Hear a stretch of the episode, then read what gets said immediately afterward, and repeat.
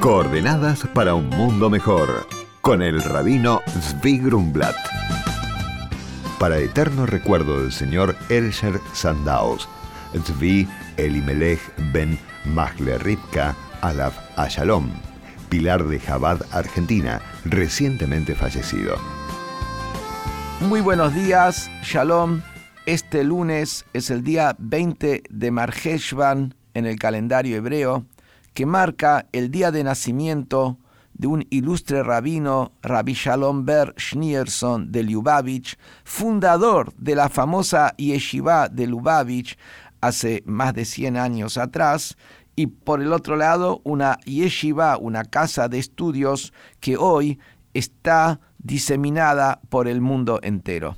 En cierta ocasión llegó Rabbi Shneur Zalman a la ciudad de Hadich para visitar la tumba de su tatarabuelo y ahí se había reunido mucha gente que quería tener audiencia privada con el rabino. Había empresarios y había educadores. El rabino dio la indicación que primero entren los educadores y después los empresarios. Quien organizó todo buscaba el bienestar de las instituciones del rabino entonces hizo entrar primero a los empresarios, diciéndole a cada uno que deje una buena donación también, que no solamente reciban del consejo del rabino, la bendición del rabino y de la inspiración del rabino, sino que también aporten a las causas de beneficencia y educación del rabino. Entonces, primero que entren los empresarios y después que entren los educadores.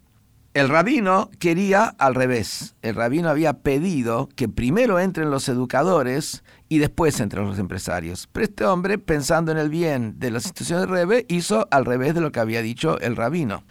Cuando terminan, pasan los educadores, después de que habían pasado los empresarios, y el rabino está por volver de Hadich a Lubavitch, un viaje en tren de un día, un viaje costoso, le pregunta al rabino a este hombre, este empresario, si le puede prestar plata para el viaje.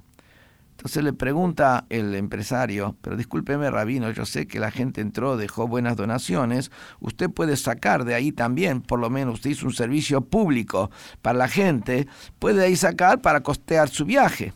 A eso le contestó el rabino, no, no me quedó nada porque lo repartí todo a los educadores. Vos hiciste entrar primero los empresarios, pero los educadores, entonces todo lo que dejaron los empresarios lo repartí entre los educadores. Vemos acá la importancia de la educación.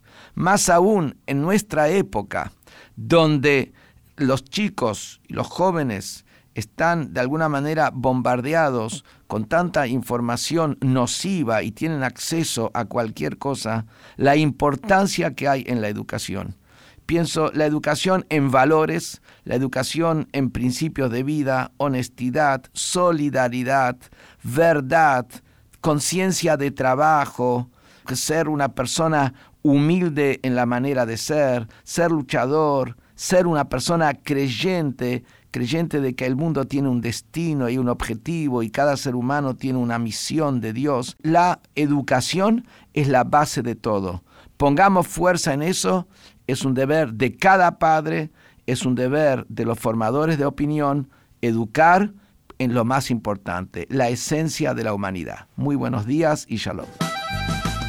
Hola Rabino, mi nombre es Samantha. Quisiera saber por qué las mujeres casadas encienden dos velas para Shabbat. Hola Samantha, hay varias razones para esto. Voy a mencionar algunas. Dios nos ordenó cuidar el Shabbat y honrarlo. Para representar nuestra aceptación de ambos aspectos de la observancia del Shabbat, encendemos dos velas. Además, nuestros sabios nos dicen que la razón por la que encendemos las velas de Shabbat es para traer paz y tranquilidad a la casa, y las dos velas representan a la mujer y su marido. Muchas mujeres también agregan una vela cuando se suma a la familia un nuevo hijo. Por consultas al rabino pueden escribirnos a coordenadasarrobajabad.org.ar. Coordenadas para un mundo mejor con el rabino Zvi Grumblat. Shalom y Shavuot.